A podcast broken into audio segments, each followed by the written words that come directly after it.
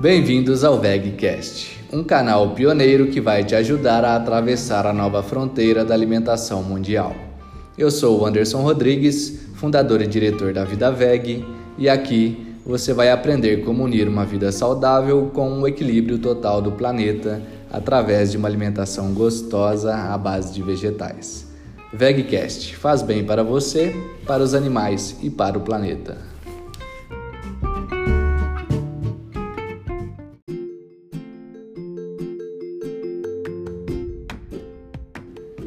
Neste podcast, entrevistamos a nutricionista Luli Adib, que tirou as principais dúvidas sobre uma alimentação saudável à base de vegetais.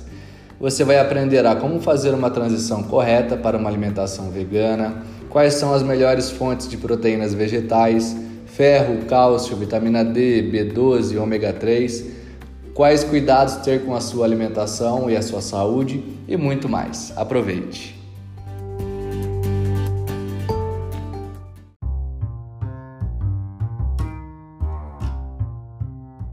Para responder as nossas dúvidas. Então vamos iniciar aqui que eu tenho bastante pergunta, tá?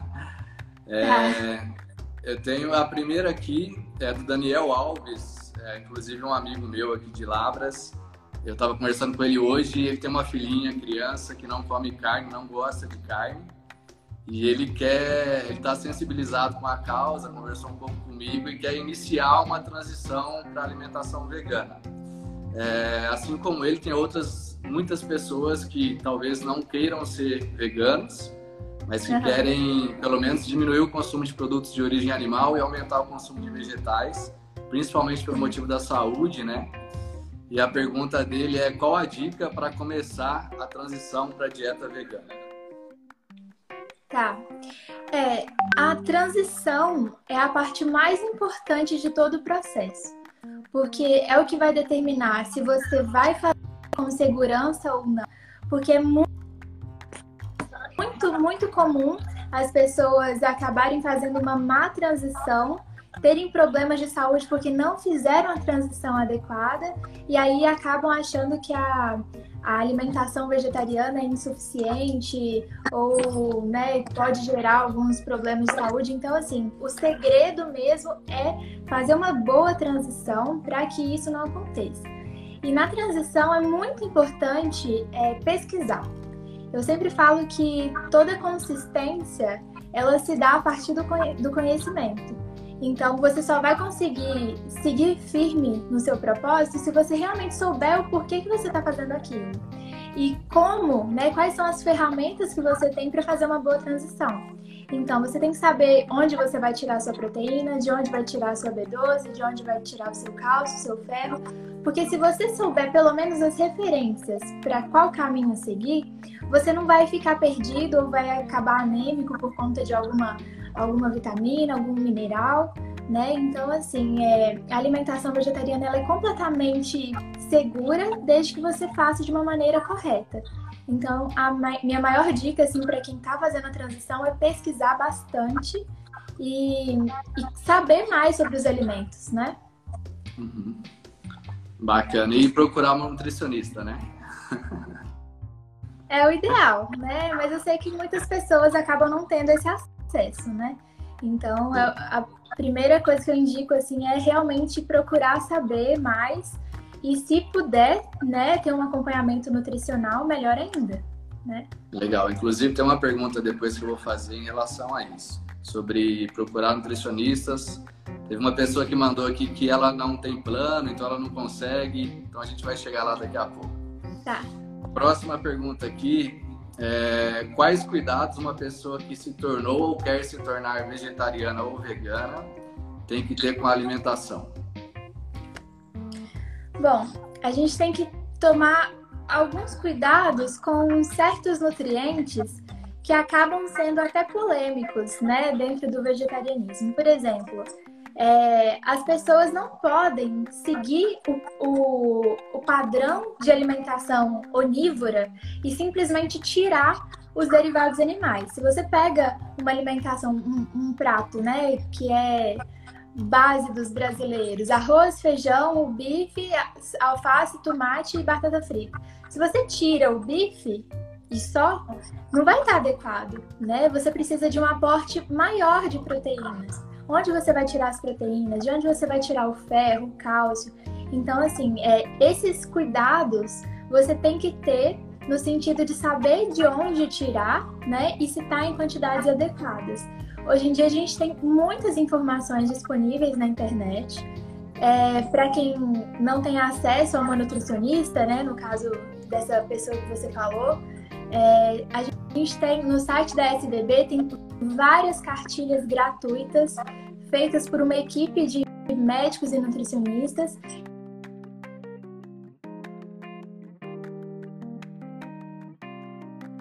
Então tem muito material disponível gratuito na internet. É tá certinho melhor ainda. Mas Perfeito. os principais assim, cuidados é com a proteína, né? Está ideal, uma quantidade ideal, o ferro, o cálcio, o ômega 3 e é basicamente basicamente isso, zinco também. Zinco tem que tomar um, um cuidado só para saber se está tendo um aporte adequado. Não, beleza. Daqui a pouco a gente entra um pouquinho em cada nutriente, cálcio, ferro, vitamina D, é, tá. mas não, não, de uma maneira geral, né? As pessoas pensam assim, café da manhã, almoço, café da tarde e jantar. Uhum. É, essas pessoas que, que vão parar ou diminuir o consumo de produtos de origem animal. O que, que elas, o que, que você sugere que elas comam em cada etapa? No café da manhã, no almoço, no lanche da tarde e no jantar? Ou, ou não tem essa divisão? Como, é, como, que você, como que você acha que elas devem seguir? Então, alimentação não tem regra, né? Até, até por isso que a gente fala que não tem uma dieta que serve para todo mundo. Então, é muito individual e particular de cada indivíduo, assim. É, não adianta eu falar que você tem que comer uma coisa que parece ovo mexido, se nem quando você comia ovo mexido você gostava de comer por um tofu mexido. Se você tem um paladar mais doce, você pode, né, é, procurar mais frutas, mais cereais, fazer às vezes uma panqueca de aveia. Então, assim, depende muito de indivíduo para indivíduo e das necessidades de cada um. Mas, assim, é, eu costumo dizer que o segredo da cozinha e da nutrição vegetal é você saber combinar os alimentos. Então não existe um alimento certo que você tem que comer de manhã, um alimento certo que você tem que comer no almoço. O, o, o mais importante é você realmente combinar os nutrientes através de diferentes alimentos. Porque na, no reino vegetal a gente não tem um alimento que é rico em todas as coisas, né? Então, até mesmo a proteína, por exemplo, que é um nutriente, você não tem ela completa em um alimento só. Você tem os aminoácidos essenciais distribuídos na natureza. Então você precisa combinar esses, esses aminoácidos para formar uma proteína completa. Então, assim, quanto mais diversificada a alimentação, mais você garante o aporte nutricional é, de toda a alimentação durante o dia, né? Mas basicamente a gente precisa garantir, assim, o consumo de alguns alimentos que eu chamo de alimentos-chave no vegetarianismo.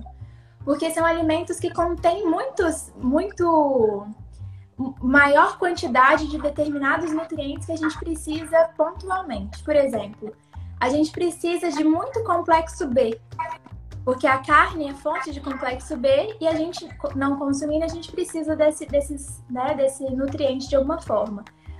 Por exemplo, a aveia é um alimento que tem muito o complexo B. Então, a aveia é um alimento que é legal de você consumir todos os dias. A linhaça e a chia são fontes de ômega 3, por exemplo. Então, é legal você consumir durante o dia é, a, a, linhaça ou a chia, né? Pode ser em forma de farinha de linhaça, óleo de linhaça, enfim. Tem inúmeras formas de você consumir. É, o grão de bico, por exemplo, que é, tem muito, tanto complexo B quanto ferro, quanto cálcio, tem um pouquinho de cálcio, tem proteína, então grão de bico é um ótimo alimento. O gergelim, que é ótima fonte de cálcio, então você consegue uma grande quantidade de cálcio em pouca quantidade de alimento. Você não precisa comer, sei lá, 100 gramas de taioba, 100 gramas de couve. Você come um pouquinho de gergelim já está garantindo muito, é, muito cálcio de uma vez só, né? Então tem várias formas de você consumir o gergelim, como farinha, né? Uma farofinha de gergelim, o tahine, você pode misturar com grão de bico para fazer um hummus, enfim. Tem N possibilidades na cozinha vegetal. O segredo mesmo é a gente desconstruir o padrão que as pessoas têm de seguir a alimentação é, que a gente chama de alimentação brasileira, né? Alimentação comum. Por que, que feijão tem que ser consumido da forma tradicional? Por que, que a gente não pode fazer um cracker de feijão? Um queijo de feijão? Um ganache de feijão branco, tipo doce, né? Um brigadeiro de feijão. Então, assim, um alimento ele pode ser infinitas possibilidades na culinária e através né, dessas infinitas possibilidades você é, cruza um alimento com outro e aí é o segredo da nutrição, realmente combinar os alimentos para garantir o aporte nutricional adequado. Beleza. É, assim, basicamente as pessoas precisam dos macronutrientes aí que são proteínas, gorduras e carboidratos, correto? Sim. É, as, muitas dúvidas que chegaram para a gente é o quanto que a pessoa precisa ao longo do dia de cada um desses de proteína, de gordura, de carboidrato e quais são as fontes principais entre os vegetais disso, né, das proteínas, das gorduras boas e dos carboidratos. Então, assim, quanto de quilocalorias a pessoa precisa no dia, quanto de proteína, de gordura e de carboidrato e quais são as principais fontes no reino vegetal desses macronutrientes. Então, a quantidade certinha não existe padrão para todo mundo, né? Cada indivíduo vai ter uma necessidade diferente de acordo com várias coisas, de acordo com o peso, com a altura, com o nível de atividade física, de acordo com o biotipo. Diversos fatores influenciam nesses cálculos, mas é, a gente precisa de maior quantidade de carboidrato, mais ou menos na faixa de uns 50%, se eu fosse fazer uma média, né? Mais ou menos uns 20, 25% de proteína e de 25 a 30% de gordura, mais ou menos. Então, assim, é mais ou menos nessa faixa. E a proteína, que é interessante a gente sempre lembrar que a regra é mais ou menos, mais ou menos, pode ser mais ou menos, é uma grama por quilo de peso. Então pense que se você pesa 70 quilos, você vai precisar de 70 gramas de proteína. Atletas precisam de mais. Atletas não podem consumir menos de 1,2, 1,3 gramas por quilo de peso. Agora, depende do nível de atividade física. Se a pessoa for sedentária, às vezes até menos que uma grama já é suficiente. Então, assim, depende muito. Mas é Perfeito. basicamente essa faixa. Legal.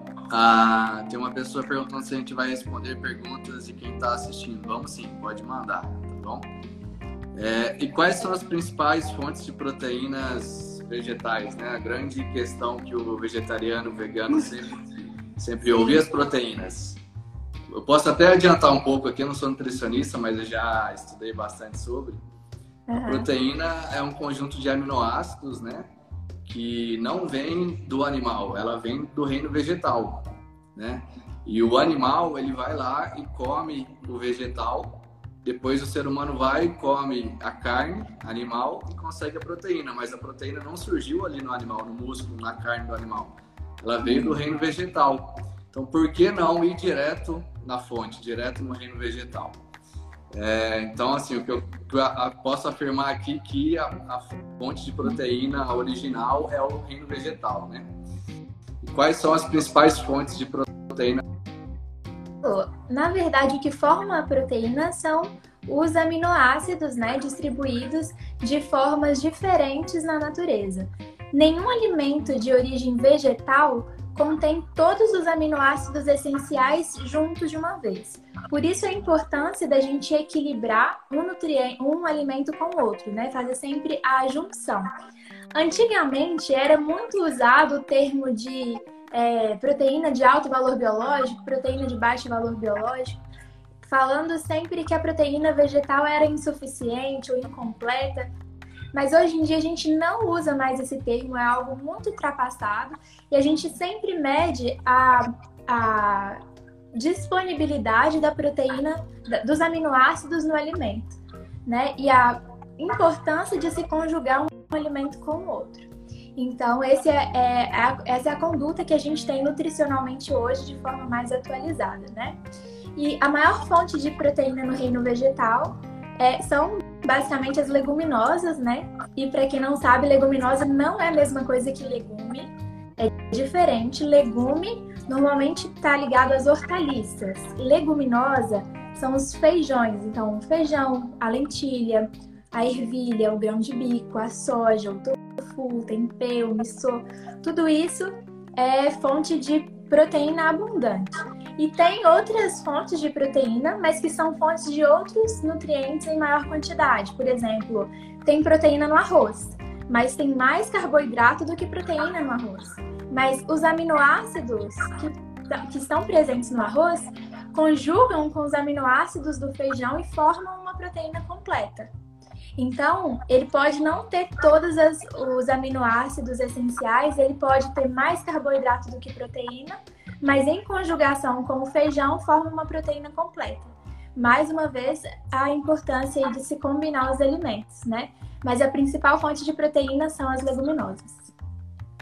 Perfeito. É, quando você fala de combinação, eu lembro de uma imagem que eu vejo no Instagram sendo compartilhado bastante até pelos vegetarianos como fazer um prato ideal vegetariano no almoço, né? E aí tem a divisão em quatro partes. Queria que você falasse uhum. um pouquinho desse prato. É, então, a gente faz isso de forma mais didática, né? Para as pessoas visualizarem na hora de fazer o almoço, por exemplo, né? Porque aquilo é uma, um, um prato de almoço. Então a gente divide o prato em quatro, né? Um quarto desse é a fonte proteica, então você vai colocar as leguminosas em maior parte, né? Ou feijão, ou lentilha, grão de bico, soja, enfim. Do outro lado, você vai colocar os cereais, que são fontes de carboidrato, de preferência carboidrato integral, então direto do alimento, e não o alimento refinado várias vezes, processado várias vezes, né? Então você pode colocar o batata, mandioca, inhame, é, arroz, milho, né? Tem várias opções de cereal. E a outra parte do prato você vai equilibrar em folhas e hortaliças, né? Então essas folhas podem ser de preferência verde escuro, porque é onde a gente tira o ferro e o cálcio de fonte vegetal, né? O magnésio e outros minerais também. E os, os outros vegetais, né? Então, sei lá, pepino, é, beterraba, cenoura, abóbora moranga, enfim, abobrinha. Todos esses que são fontes de vitaminas e minerais também que a gente precisa, além de ter fibras, né, que são muito importantes. Então, a gente tem essa distribuição ilustrativa para facilitar na hora de fazer o almoço, assim, equilibrado. Perfeito. O Tiago, que inclusive é colaborador nosso aqui, mandou um, comentário bacana. E aí, Tiago, tudo bem? Seja bem-vindo.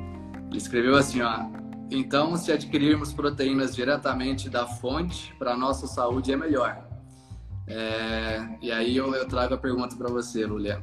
Por que, que, é melhor a gente ir direto no, no, vegetal, comer uma proteína no vegetal, do que comer um pedaço de bife de origem animal?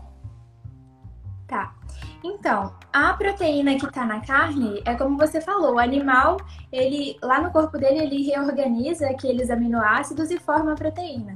Só que junto com a proteína, você não está comendo só ela isolada, né? Não é tipo whey protein, é ela vem em um combo de gordura saturada, colesterol, né?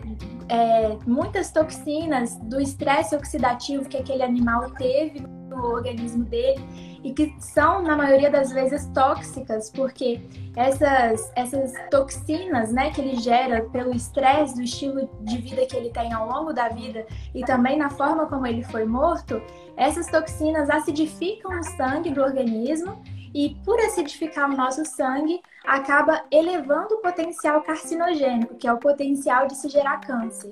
Hoje a gente tem classificado na mesma classe do, cigarro, do tabaco, né? E de outros, outras, outros potenciais de, de se desenvolver câncer. Ah, em primeiro lugar, os, o, as carnes processadas, né, ultraprocessadas, como o presunto, a linguiça, né? É, e em segundo lugar, as carnes vermelhas. Então, assim, até as carnes vermelhas não ultraprocessadas a gente tem como potencial de se desenvolver câncer. Então, assim, por que, né, a gente só por conta da proteína a gente preferir uma fonte animal, sendo que a gente tem todos os aminoácidos disponíveis na natureza? Perfeito. É, é, é, aquele negócio, a gente come é o pacote, né? A carne vai vir proteína, sim, mas vem também gordura, aumenta a chance, a chance de câncer, de doenças cardíacas, enfim. E o vegetal já é uma fonte muito mais saudável. Continuando aqui na, na lista de perguntas, é, aí vamos entrar nas fontes de cálcio, ferro. A principal, as principais, os principais questionamentos são cálcio, ferro vitamina D e a B12, mas a B12 a gente deixa para depois. Então vamos falar tá. das três: cálcio, ferro, vitamina D. É, as maiores fontes? Isso. Tá. Bom, as maiores fontes de cálcio, na verdade, eu sempre gosto de pontuar antes de falar de fonte de cálcio, de que a necessidade de alguém que só consome fontes vegetais é completamente diferente da necessidade de quem consome carne. Então, se você. E, e derivados, né? Por exemplo, o leite. Se você é, só reduz o consumo, você vai precisar de um nível de cálcio de onívoro mesmo, que é mais ou menos 1.200 miligramas por dia de cálcio. Isso é uma quantidade bem alta, tá? Agora, uma pessoa que só consome é, fontes vegetais, ela naturalmente desintoxica o, o, principalmente o intestino, porque o leite é um alimento muito inflamatório, né? Então, ele acaba criando uma barreira no intestino impedindo a absorção de cálcio. Não só isso, a gente tem a disponibilidade, a biodisponibilidade diferente das fontes vegetais para as fontes animais de cálcio. Então, por mais que você é, consuma uma quantidade menor de cálcio, a biodisponibilidade daquele nutriente ela é muito maior em fontes vegetais. Então isso muda tudo também, não só a fonte, tá? Mas a necessidade desse nutriente e a forma como ele está disponível. Mas as maiores fontes são as folhas verdes escuras e o gergelim, que é uma fonte absurda de cálcio. Então eu gosto muito de usar o gergelim na dieta vegetariana utiliza é, cloreto de magnésio, sulfato de cálcio, ou limão, ou vinagre. Aí, se ele for feito com sulfato de cálcio, ele também é fonte de cálcio. Então, são essas as fontes principais de cálcio aí no reino vegetal. Beleza. E ferro? Bom, o ferro, ele está presente nos cereais, né? Então, o arroz, o, o a aveia, o milho, todos esses são fontes de ferro. O feijão tem muito ferro. As folhas verdes escuras também tem muito ferro. Então, quando eu falo de verde escura, eu não estou falando de alface, de repolho, de acelga. Eu estou falando de rúcula, de taioba, de couve, de agrião, de manjericão. E a gente também tem alguns temperos que a gente ignora. Por exemplo, falando até de fonte de cálcio, a gente tem o coentro, o orégano, né? Que são a gente acha que eles são imperceptíveis na alimentação, mas eles são ótimas fontes de minerais também. Então, é muito importante os temperinhos aí nessa, nessa jogada, né? na, na nossa alimentação. Mas, basicamente, as leguminosas e os cereais são fontes de ferro. Perfeito. E vitamina D? Eu até tenho um vídeo sobre vitamina D aqui no meu perfil, onde eu falo assim bastante, né, todos os aspectos da vitamina D. Mas basicamente, fontes alimentares de vitamina D não são confiáveis, porque a vitamina D de origem, é, vegeta de, origem alimentar, ela não representa nem 10% do que a gente precisa para poder abastecer a nossa necessidade de vitamina D.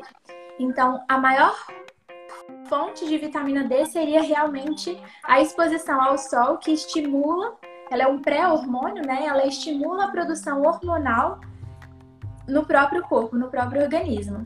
A recomendação é que você tome sol em horários de exposição a raios ultravioleta. Então, o horário é mais ou menos de 11 a 3 da tarde é o horário que mais a gente tem essa exposição.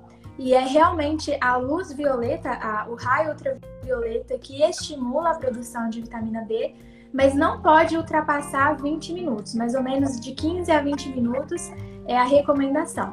Se você não tem a exposição diária né, ao sol, é recomendado que você suplemente a dose diária. Então, não foi para o sol hoje, toma a dose diária de vitamina D, que a vitamina D é super importante, principalmente na modulação é, imunológica do corpo. Então, é algo que a gente realmente tem que se atentar, não só vegetarianos, mas todos os indivíduos. Vitamina D é essencial. Perfeito. Para quem não viu, eu quero recomendar que assista o vídeo da Lúlia sobre vitamina D, está no perfil dela. Está muito bem explicado o que, que é a vitamina D, quais são as fontes. Então, recomendo entrar no perfil dela no Instagram e assistir. Eu quero citar também que o nosso leite vegetal da Vida Veg aqui é uma fonte de cálcio e vitamina D. Para quem procura é, em leites vegetais, pode, pode pegar o nosso leite, que é uma fonte boa de cálcio e também vitamina D. É legal você ressaltar, né, Anderson, que é uma fonte adicionada, né? Que não é Sim. natural do alimento. Então é como se você estivesse tomando suplemento, só que no alimento, né? Então não tem a vitamina D do alimento, né? Uma suplementação, né? Uma, uma adição ali no alimento. É um alimento fortificado, né? O nosso leite de coco ele não tem o cálcio no leite de coco. A gente adiciona um suplemento e vira um alimento fortificado. Né? Isso. É, tem uma pessoa aqui que perguntou, a seu mar, para quem não come carne, mas come ovos, o ovo pode ter essas mesmas toxinas das carnes? O ovo, ele não tem tanta essa toxina da carne, mas ele tem muito colesterol. Então, a recomendação pelo Ministério da Saúde é de no máximo um ovo por dia, de tanto que ele eleva é, o potencial né, de, de, por conta desse excesso de colesterol de uma vez só, ele está muito ligado a doenças como câncer de próstata e de mama.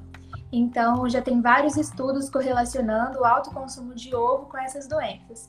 Mas as toxinas que eu falei da, da, da oxidação metabólica da carne vermelha, ela é basicamente da carne, ela não está presente no ovo.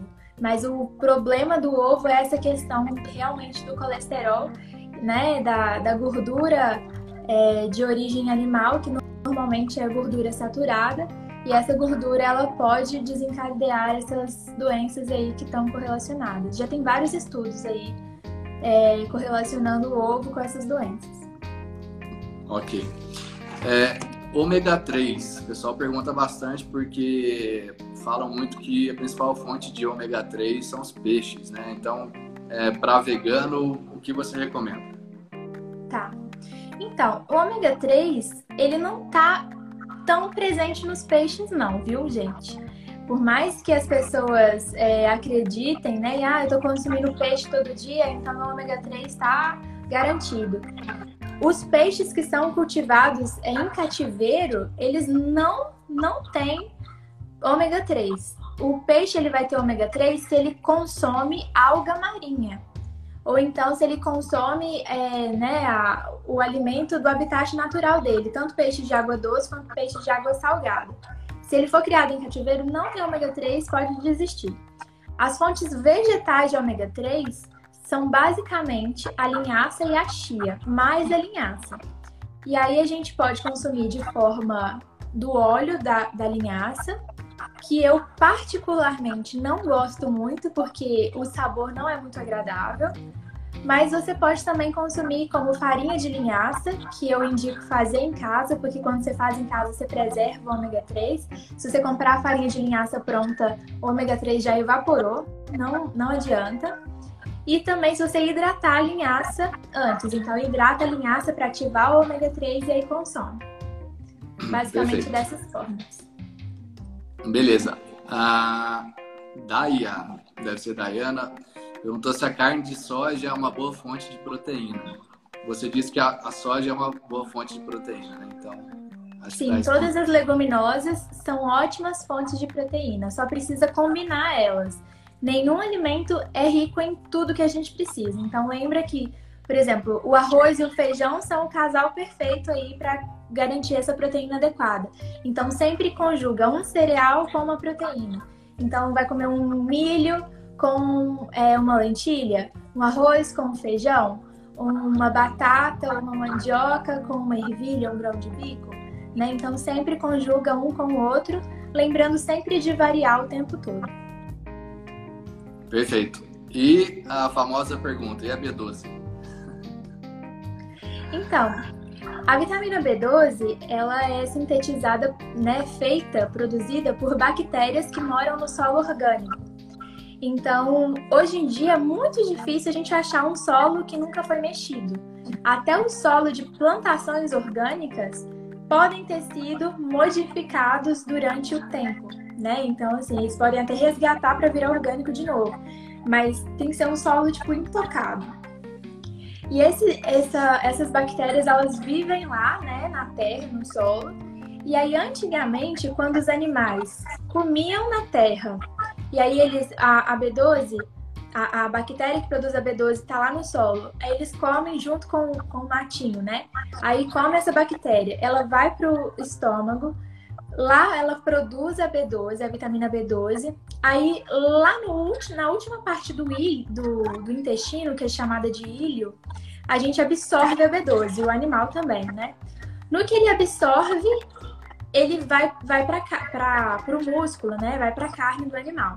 Então, antigamente era confiável comer a carne do animal como fonte de B12.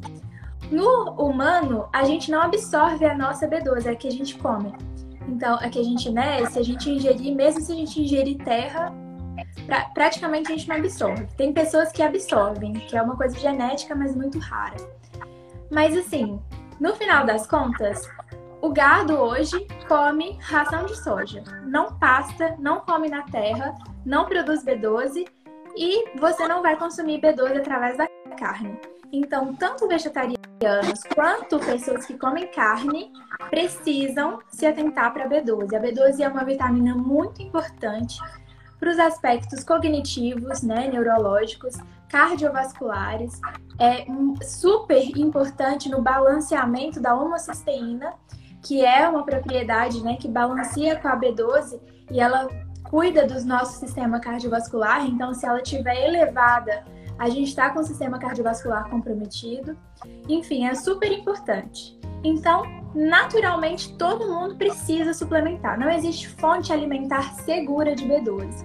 Tem alguns ovos caipira de solos que nunca foram mexidos, que tem B12, ou então gado que pasta num solo orgânico que tem B12. Mas assim, como é que você vai saber, né? Então, tanto onívoros quanto vegetarianos precisam suplementar. E hoje em dia, tem muita gente que fala assim: nossa, mas eu não quero virar vegetariano e ter que tomar cápsula. Mas aí você tem que pensar que algumas carnes elas já vêm suplementadas por essa falta do solo, né? Essa, essa pobreza do solo hoje em dia da vitamina. Então você tem que, você pode escolher, né? Ou comer através da carne, o suplemento que eles injetam cianocobalamina na carne, ou tomar uma cápsula vegetal de metilcobalamina, cianocobalamina, que é a B12 em forma biodisponível, né? Perfeito. É... Quero citar também que o nosso leite vegetal também é fortificado de B12. Mas eu vi um estudo que 50% de, da, dos onívoros, ou é, um é 40%, acho que 40% dos onívoros são deficientes de B12, 50% dos vegetarianos, então tá bem quase igual, né? Não é só o vegetariano o vegano que tem deficiência de B12, mas o onívoro também. É todo mundo que tem que é. fazer o exame e ver, né? Eu já vi esse estudo, mas eu particularmente não concordo com esse estudo. Porque no meu consultório, assim, eu acho que mais de 90% dos meus pacientes, tanto vegetarianos quanto onívoros, têm deficiência. Todo mundo, eu sempre peço, né, exame. Todo mundo chega com deficiência. Eu acho que eu tive um ou dois pacientes que não estavam deficientes e não suplementavam. Então, assim, eu acho que esse número de 40%, 50% está muito maior, tanto para vegetariano quanto para onívoro. Eu acho que hoje em dia quase todo mundo está deficiente. Legal. É, a Zete Moutella perguntou se todo vegano deve tomar vitaminas e suplementos. B12 precisa, a não ser que você seja essa pequena parcela da população que produz e absorve a própria B12. Tem gente que tem isso. E, e aí você, para saber isso, só fazendo exame, né? Mas se não, se você não for essa pequena parte da população, precisa suplementar. Não só vegetarianos, mas onívoros também. Mas tirando a B12, não tem nada no reino vegetal que não tenha disponível, né? Todos os aminoácidos essenciais né, que a gente precisa estão na natureza, todo o cálcio que a gente precisa, todo o ferro, todo o ômega 3. Então não tem nada que a gente precisa e não está na natureza, só mesmo a B12, tanto para vegetarianos quanto para onívoros. Beleza.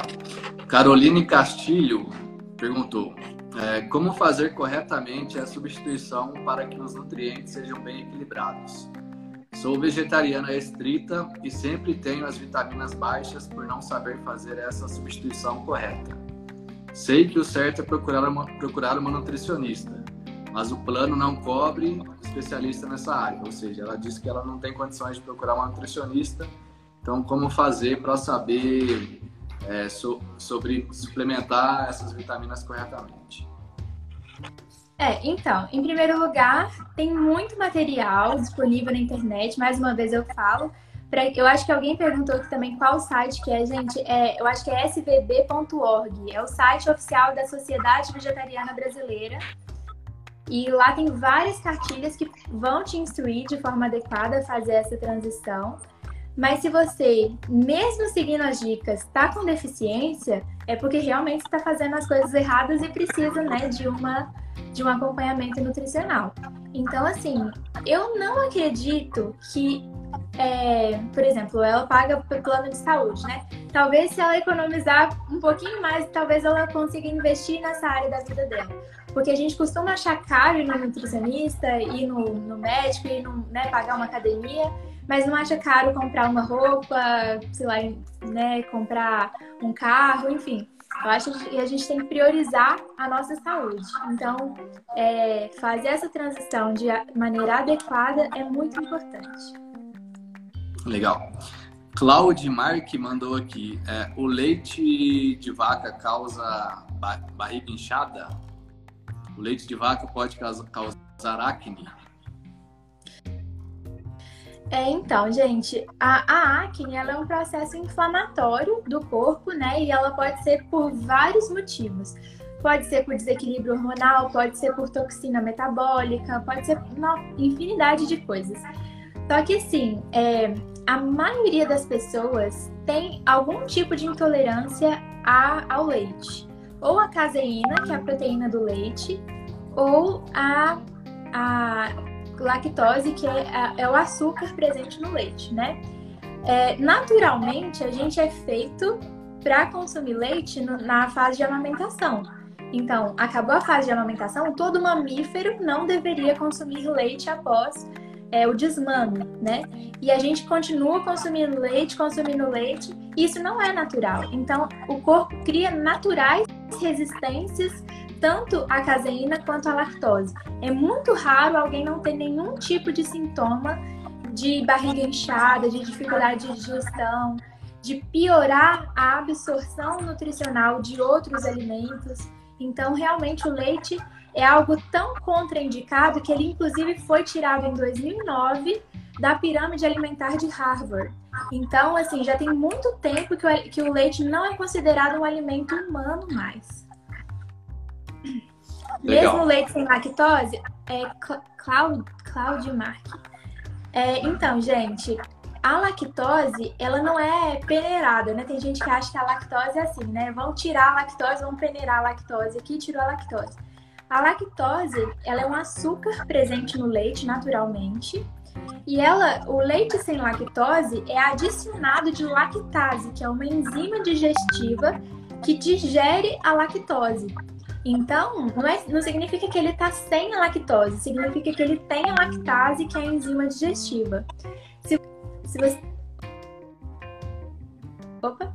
Se você tem intolerância à lactose, você não vai ter nenhum tipo de problema se você tiver a lactase presente, né? Porque a intolerância à lactose basicamente é não produzir lactase, que é a enzima. Agora, se você tiver, por exemplo, uma alergia, né, da caseína, que é a proteína do leite, não adianta nada ser sem lactose, porque vai conter a proteína do mesmo jeito. Legal. Com quanto tempo a gente está de live você tem aí, Lulia? Eu não, tô, não consigo ver aqui. Tem 40 minutos. Foram 40 minutos, temos 20, é isso? Isso. Legal. É, uma outra pergunta que chegou para a gente: alimentos vegetais têm mais fibras. O que isso influencia? A quantidade de fibras na alimentação vegetariana realmente é maior do que na alimentação convencional, né? Porque a gente consome é, a nossa proteína através dos vegetais que tem é, a proteína, né? Então, a nossa fonte de cálcio é através de, de vegetais que contém essa fibra. Então, todas as nossas fontes de, de nutrientes principais estão é, em alimentos que contêm fibras. Então, realmente é muito maior. O que acontece com o organismo é que a gente fermenta mais. Então, com uma quantidade maior de fibras, você vai ter é, talvez na transição um pouco mais de gases, um pouco mais de dificuldade de digestão, no sentido de o corpo estar adaptando a uma novo, um novo tipo de fermentação. Não significa que vai durar para sempre, né? Uma transição. O seu corpo vai aprender a nova quantidade de fibras que ele precisa digerir. Mas a gente só precisa se atentar se a gente está realmente fazendo tudo para que essas, é, esses, esses gases, né, que a gente chama é, de ácidos, que são metabolizados no, no, intestino, né, que são que prejudicam inclusive, né, a, a nossa digestibilidade, se a gente não está tirando ao máximo esses, esses ácidos na hora de fazer o cozimento. Não só o cozimento, mas o pré-preparo, né? A gente tem uma, uma uma, como é que chama? Uma técnica, é, que eu até fiz no meu último post, fala sobre isso, que é a técnica de remolho. O remolho consiste em você colocar a leguminosa, que é a maior fonte de fitato. O fitato gera gases no intestino e você acaba é, não conseguindo digerir direito e acaba tendo gases intestinais, começa a dificultar a, a digestão e a absorção de alguns nutrientes. Então, para você tirar esse, esse ácido fítico, você precisa colocar de molho. Cada alimento tem uma, um, um tempo para ficar de molho diferente. Da mesma forma que o cozimento tem um tempo diferente, o remolho também. Então tem uma tabelinha que eu até postei lá no meu perfil, que aí você deixa de molho por esse tempo, né? Cada alimento tem o seu tempo. E aí, através desse, dessa técnica, sai o fitato para a água e você come o alimento sem esse ácido fítico que vai prejudicar a sua absorção. E aí diminui muito os gases também intestinais. Legal. Thaís mandou aqui pra gente, ó. Como veganos fazem para ingerir a quantidade diária de cálcio? Mil, mil microgramas, eu acho que não sei se é essa quantidade correta.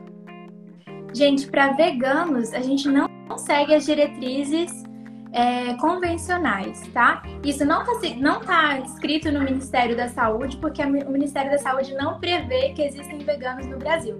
Mas a gente tem estudos estrangeiros que falam que é, veganos precisam de, em média, 500 é, miligramas por dia, não são mil. Então a gente precisa de, da metade do que as pessoas que consomem leite de vaca precisam, porque a biodisponibilidade do cálcio em vegetais é maior, além da gente ter um intestino desinflamado pela ausência do leite, que é muito inflamatório. Então a gente precisa de mais ou menos 500 miligramas de cálcio.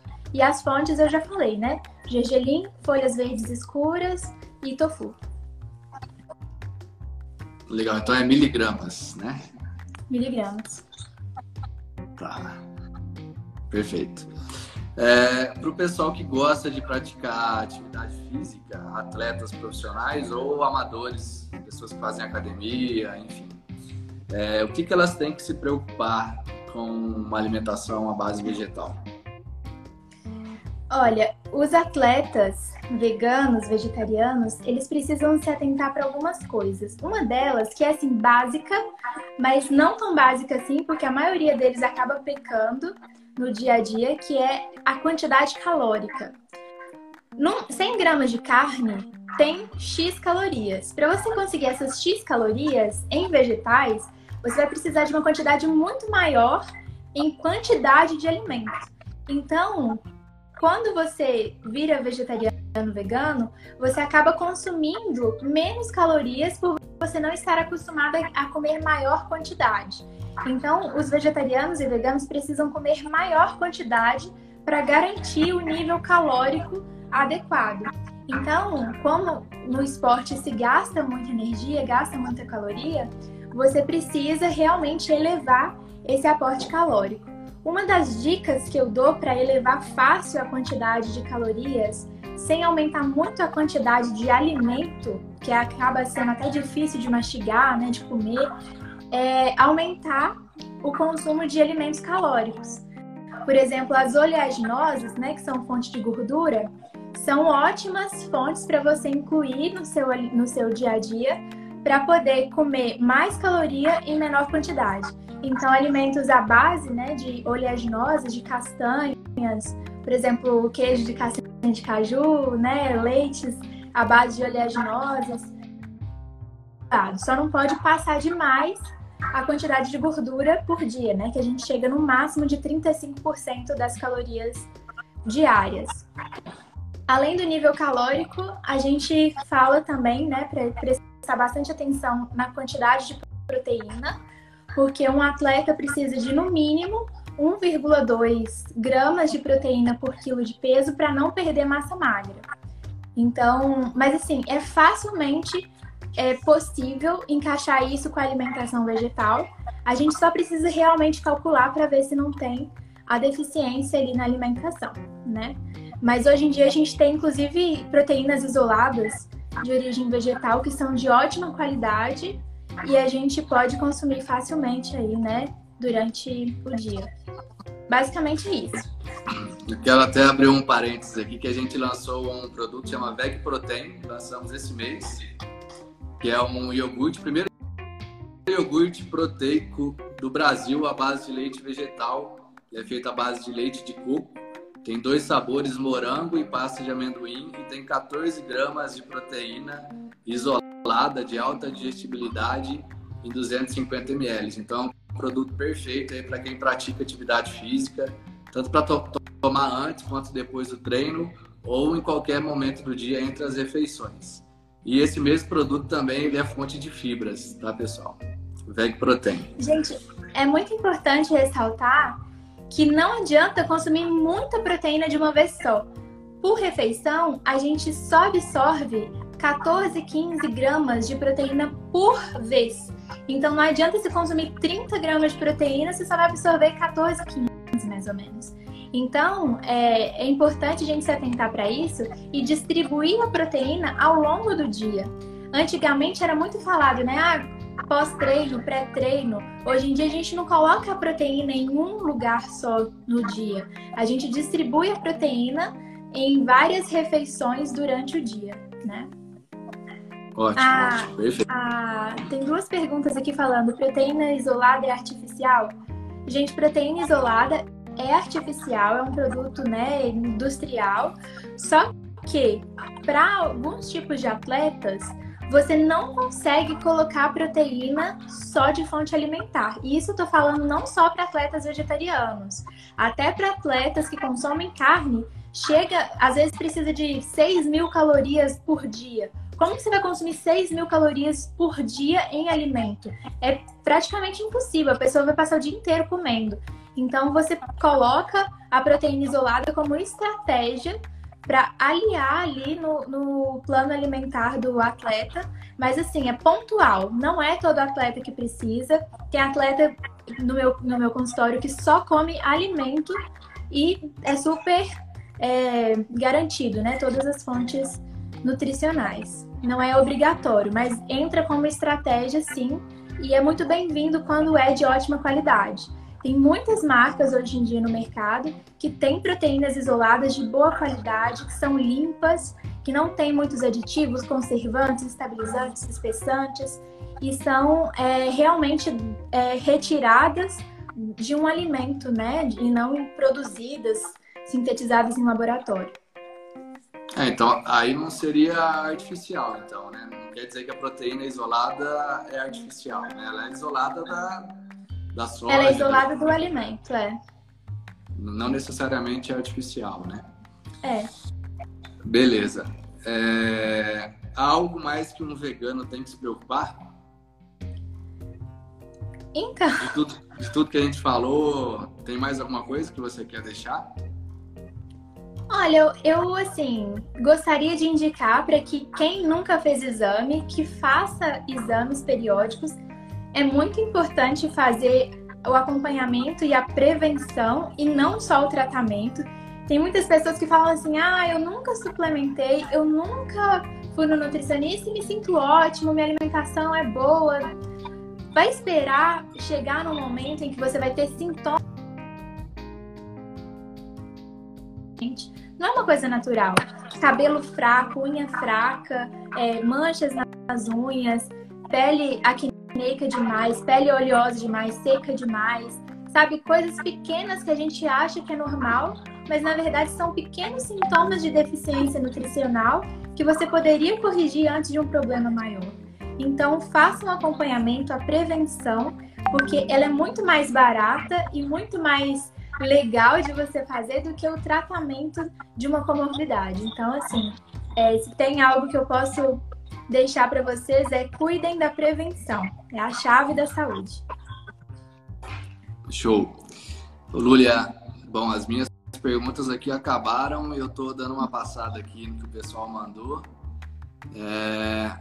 Tem uma pessoa que disse assim, ó, gostaria de saber sua opinião sobre o consumo de gramíneas. Tem gente falando que nosso organismo não foi preparado para digerir. É verdade? É, elas contêm muito, muito, muito fitato, né? Então é esse ácido fítico que eu falei.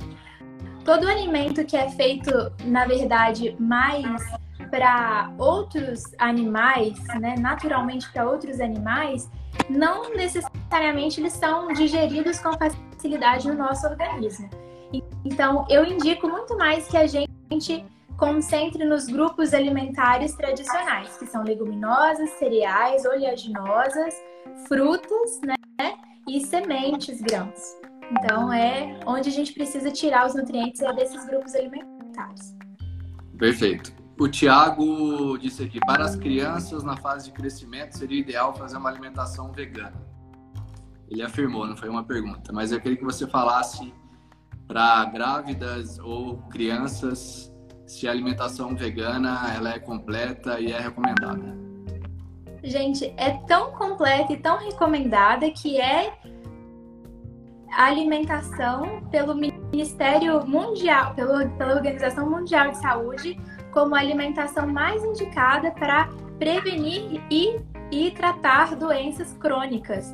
Então, assim, é uma alimentação segura, só precisa ser bem acompanhada, bem orientada, para garantir que tenha todos os nutrientes ali de forma adequada. Mas, assim, é, não existe nenhum problema em gestantes e crianças, desde o nascimento, serem veganos. Inclusive, eu nasci vegetariana, virei vegana tem 11 anos e sou absolutamente saudável. Então, assim, eu indico de verdade que as pessoas não se preocupem com isso, e sim é, em garantir os nutrientes adequados na alimentação da criança. Perfeito. É, Elaine disse, perguntou qual site eu consigo as cartilhas. Você disse da SVB, né? Eu quero citar aqui também que na, no site da VidaVeg tem alguns materiais que a gente está disponibilizando para o pessoal tem uns e-books. É só entrar no link que está na nossa bio. Você acessa e-books sobre é, benefícios do leite vegetal, sobre uma, como ter uma alimentação vegana. É, tem tem e-books de receitas também, então quero deixar aqui para vocês o link da bio, tem tudo isso. E você consegue acessar, além do blog, que nós trazemos também bastante conteúdo para vocês sobre alimentação saudável à base de vegetais. Você quer deixar mais alguma referência de site aí, Lulia? Ah, eu acho que para para transição assim, as cartilhas da SBB estão bem completas. Acho que é uma boa fonte. As, as cartilhas também da Vida Vega, já dei olhada em algumas. E também, você vai disponibilizar aquela cartilha daquele workshop nosso ou não? Tem muitas receitas legais lá, né? Não, a gente vai publicar no Instagram semana que vem. Tem bastante ah, receita então... Então fiquem de olho, gente, porque são receitas feitas com muito carinho aí. Lulia Dib barra Vida Veg pra vocês. Show. Bom, vamos ver se eu acho mais alguma pergunta. Quero mandar um abraço pro meu pai e pra minha mãe que estão aí. Eles estão aí? Estão aí, o Kleiner, meu amigo também, Thiago, colaborador, o Álvaro, meu sócio. Vamos ver aqui.